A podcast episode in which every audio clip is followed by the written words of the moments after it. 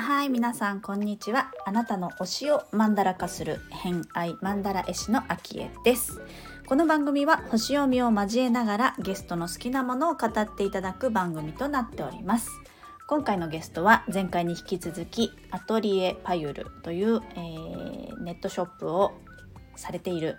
サオリンさんご登場いただいた2回目なんですけれども、えー、サオリンさんのお話はですね、えー、チベット語ものづくりお笑い芸人と、えー、3回に分けてお話しいただいてるんですが今日は2回目なのでものづくりについて、まあ、アクセサリーだとかねチベットのものだったりとかっていうのを扱ってるんですけれども、まあ、その辺りのお話だとか、えー、作る時間のお話だとかっていうのを、えー、お聞きいただければと思います。ホロスコープご紹介いたします。えー、月星座が乙女座金星星座がお羊座をお持ちです。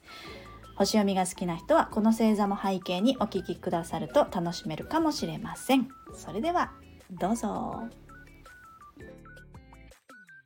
えっ、ー、と、あとは次に来てるのがものづくり。さっきあの、パターナのお仕事されてたっていう話もありましたけど、はい、まあ、パターナから、はい、えっ、ー、と、今フリーランスで、はい。えっ、と、お仕事的にはライターもしていて、はい。えー、ハンドメイドのアクセサリーとか小物を作ってらっしゃる。はい、自分で作ってる。そうですね。はい。ね。はい。このあたり聞きたいんですけど、ものづくりもこういっぱいあると思うんですよ。こうゼロから作るっていう、はい、もう素材から、例えば粘土的なね、たちのものづくりもあれば、まあドローイングみたいな自分が頭の中にあるものをこう書き出すとかっていう外側に表現することとかもあるんですけど、はい、ちょっと違いますよね、やっぱりね。なんだろう。何ですかね。今、ちなみに、あの、今、ズームでお話ししてて、はい、えっ、と、つけてらっしゃるイヤリングが、はい、あの、ご自身で作られてるものってさっきお聞きしたんですけど、はい、それ自体はもう長いんですか？作るっていうのは。そうですね。えっ、と、アトリエパユルっていう、まあ、チチベットのちょっとデザインをテイストに取り入れたアクセサリーを作って販売してるんですけど、はい、オンラインショップを始めてちょうどあでも1年経たないぐらいですね。えでもその前は自分自身自分のために自分で作ってるみたいな。そうですね自分のために作ったりしてて、まあ、あと56年前に1回あの、オンラインショップやったこともあるんですけど、ちょっとなんか続かなかったんですよね。それも同じアクセサリーで？そうですね。はい。今とはちょっとデザイン違う感じ？まあ、ちょっとチベットの雰囲気は入れてたんですけど。その時から入ってるんですね。はい。なんかすごいね、さっき見せてもらってすごい素敵で、こう、えっ、ー、と、チベットの、え、なんていう、宝具みたいな私イメージがあるんですけど、ランタンとか。はいはい。そうですね。これ今、チベタンビーズって言われてるものなんですけど、うんチベットの人たちがターコイズとか、うん、サンゴとか、うん、こう、つけるのが好きなんですよね。装飾的に。ネックレスでしたり、頭飾りみたいな、こう、うん、ものとか。なんで、私が今、あの、お見せしてるイヤリングも、上の方に水色のターコイズのビーズがあったりするんですけど、っていうなんかこのチベットっぽいデザインのビーズと、うん、あと他に自分で日本で買ったパーツとか組み合わせて作ってる感じですね。チベットと日本はい。掛け合わせてる感じ。はい。ね、扇の形のがぶら下がっているっていうのですごい可愛い。はい、でもそのゴールド感はすごいチベットっぽいっていうかそういうあっちの文化だなっていう 感じはすごいしますよね。はいはいでもすごい似合ってる。洋服がなんか、合い、意外と合いそうですよね。マルチ。そうですね。うん、なんかシンプルな洋服にこうちょっと存在感あるデザインのアクセサリーするのが好きなので。うん。はい。そういうつくものを作ること自体も結構ずっと好きな感じですか？そうですね。小さい時からずっと好きで、うん、あの母が洋裁学校に行ってたのもあって、うん、もう本当2歳、3歳とか小さい時から私は母の針箱を漁ってなんか作ってたらしいです。もうほんとこんなちっちゃいマスコット、手のひらサイズの、の針らしいですけど、はい。へえ。いいね。でも、やらせてくれる、結構勇気いりますよね。こう細い針を。そうですよね、今思えば。ね。ね落としちゃうとか、まあ、飲みしないと思うけど、結構ドキドキ親ならしちゃいそう。そうですよね。でも、そっか。あの、お母さんが、この、そもそもやってたのを見てるから、ちっちゃい時から馴染みがある。そうですね。うん。あ、なるほどね。うんなるほど。なんかでもそれも作る過程が好きで、うん、作ったもの自体は、に対して何もあんまり執着がなかったんですよね。うんうんうんうん、なんかもう作ったら、おじいちゃんおばあちゃんにあげちゃう、友達にあげちゃうとか。そう、それ自体を自分でこうめでるみたいなんじゃない。作っじゃないんですよ、ね。作り上げたらもう割と大丈夫な感じ。はい。はい、へそれは多分今もそうで、うんうん。ですね。だからその家庭作ることを楽しんでる時間が尊くて、うん、もちろんまあできて嬉しいんですけど、それをずっと持っていたいかというと別にっていう作って、ああ、楽しかったっていう感じです。へえ。でもなんで作ろうと思ったんですかね？なんか自分が、こういうのが、例えば、あのー、よく聞くのは、自分が欲しいデザインがないから自分で作っちゃおうみたいなことだと思ったりするんですけど、はい。どんな感じですか、その辺は。そうですね、確かに。チベットのデザイン、てか、向こうの装飾品ってすごく大きくて、うん。まあ、民族衣装もすごく、なんていうんですかね、派手で。うん。なんかイメージ、今朝の赤い、はい。今朝みたいななんかそう、あるよね。はい、お坊さんが、僧侶の方が。ああ、すっごいかわいい。なんかこう、ちょっと見えにくいんですけど、こう、彩りが豊かで、これいう、こういう民族衣装も好きなんですけど、うんうんうん、日常でやっぱ私たち着れないですよね。着れない。なので、日常でちょっと身につけられる、うん、こう、ちょっとしたチベットのデザインが入ってるアクセサリーとか小物が欲しいなっていうのがあって、始めたのはあります。なるほど、なるほど。はい、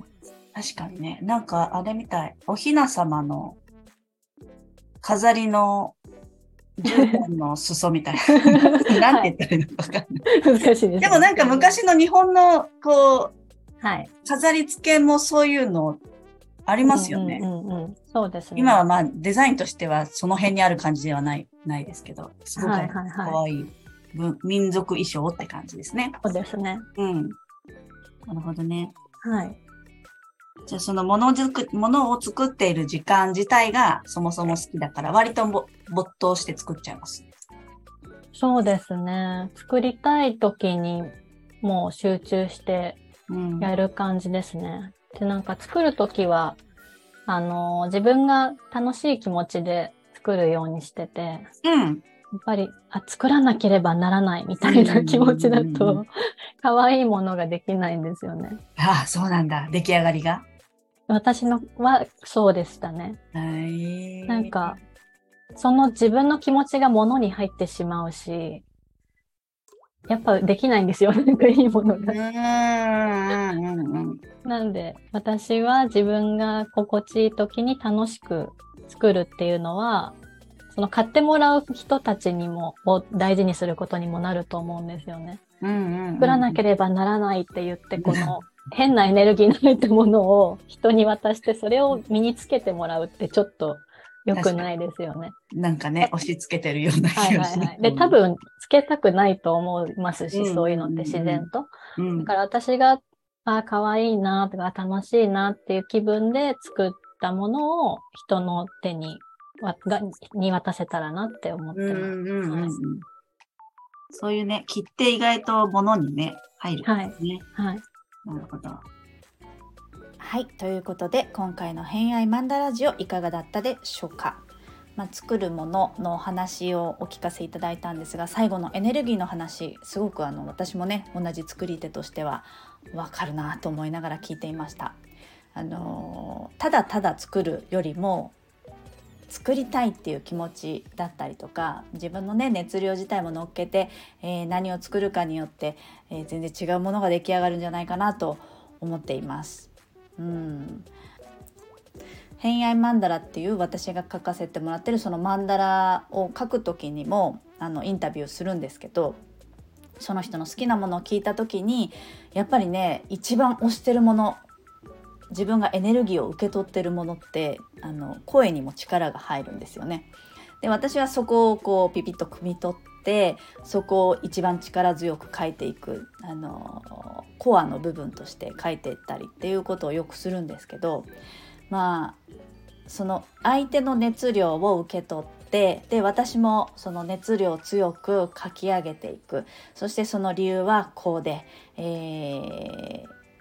表現としてはこういう風にしてみました。この流れはここから来てるんじゃないでしょうかみたいなストーリーがあったりだとか、まあ、そういうねエネルギー自体が高いものっていうのを、まあ、お渡しできればなとも思ってあの書き上げているので、まあ、そういったものを作った時にはですねやっぱりあの返ってくる感想というか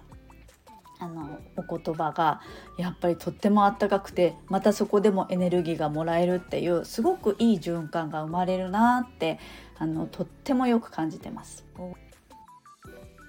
時代的な話をするとあのよくね土の時代から風の時代になりましたよみたいなこと聞いたことある人もいると思うんですけど、まあ、土の時代ってこう物質だったりそのお金そのものだったりとかえー、不動産とかね、えー、こう学歴とか、まあ、ヒエラルキーみたいな、えー、目に見えるものの豊かさがこれまでこう豊かとされていたんですけれども、まあ、風の時代にこう切り替わってからは、えー、こう循環すること、まあ、お金そのものというよりは、うんと、横のつながりだったりとか、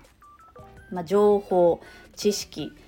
まあ、そういうあの沙織さんが言った言語なんかもそうですね。文化とか。文化とかも見えないけれどもあの豊かにしてくれるもの言葉もそうですね。情報の一つだと思います、まあ、そういったものの循環をこう良くすることによって自分も相手も豊かになるっていう、えー、仕組みをこう作っていくっていうのがこれからの時代なんじゃないかなと思うんですよね。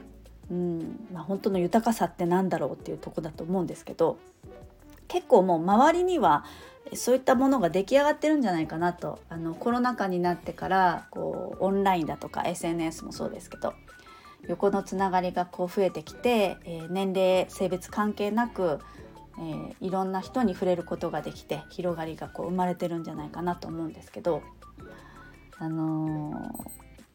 ー、その豊かさそうですね。なんか去年やったことで私すごく豊かさが循環したなって感じたことをちょっとシェアするとですね去年防災フェスっていうイベントを私主催でやったんですよねあの札幌で。で基本オンラインだったんですけどでそれこそ横のつながりができた札幌の仲間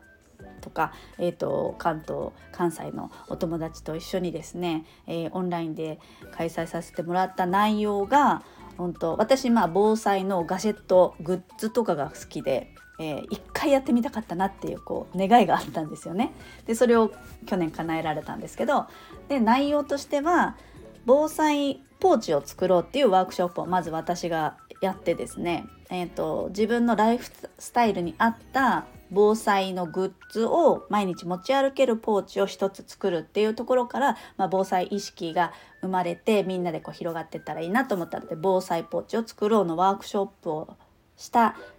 んですけどその参加費はお客様からこう集めて集めたんですけど、えーと、実際の運営費以外に、えー、売上として上がったものは全部、えー、寄付したんですよね。でその寄付先っていうのが、まあ、団体なんですけれども実際、えー、災害にあった時に被災地にこう飛んでくれる助けてくれる団体に寄付をしたんですよ。ってことは、えー、困った人たちを助けるための、えー、お金にもなったし自分が被災した時にもその人たちが助けに来てくれるっていう、まあ、自分に結局返ってくるお金を支払う。でも私自身は、えー、防災フェスっていうものをやってみたかったっていうことができたっていう私は豊かさを受け取り、えー、みんなはそれに対しての対価を払いながらも、えー、寄付した先から、え助けてもらえるっていう自分への循環も生まれたり、まあ、世の中の循環に、え入っていったりっていう体験ができるっていうこのねいい循環そしてそのね参加してくれた、えーと、皆様の他に、えーと、一緒にこうインスタライブとかもやったんですけど、まあ、その人たちにとってみたらこれから活動をしようとか、えー、活動を広げたいっていう人たちにお声かけしたりしたのでその中の人たちのね一部の人たちには。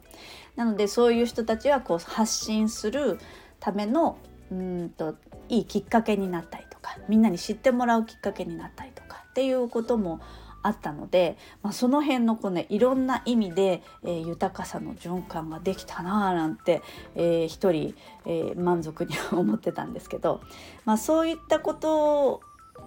が豊か私にとっての豊かさってそういうことだなって思いながら去年はその活動をしたんですよね。なのでどちらかというとこうエネルギーの循環沙織さんも言ってましたよねこう作りたいものだったりとかそういった自分の思いっていうものが、えーと、きっとねこう何て言うんでしょう前向きなエネルギーっていうかそういうクリアなエネルギーを乗せたものじゃないと、まあ、届けたくないし受け取った人のことを考えるとそういったものを受け取りたいよねって多分体験が自分もあったと思うんですけどご自身も。まあ、そういったものをこう届けたいっていうこと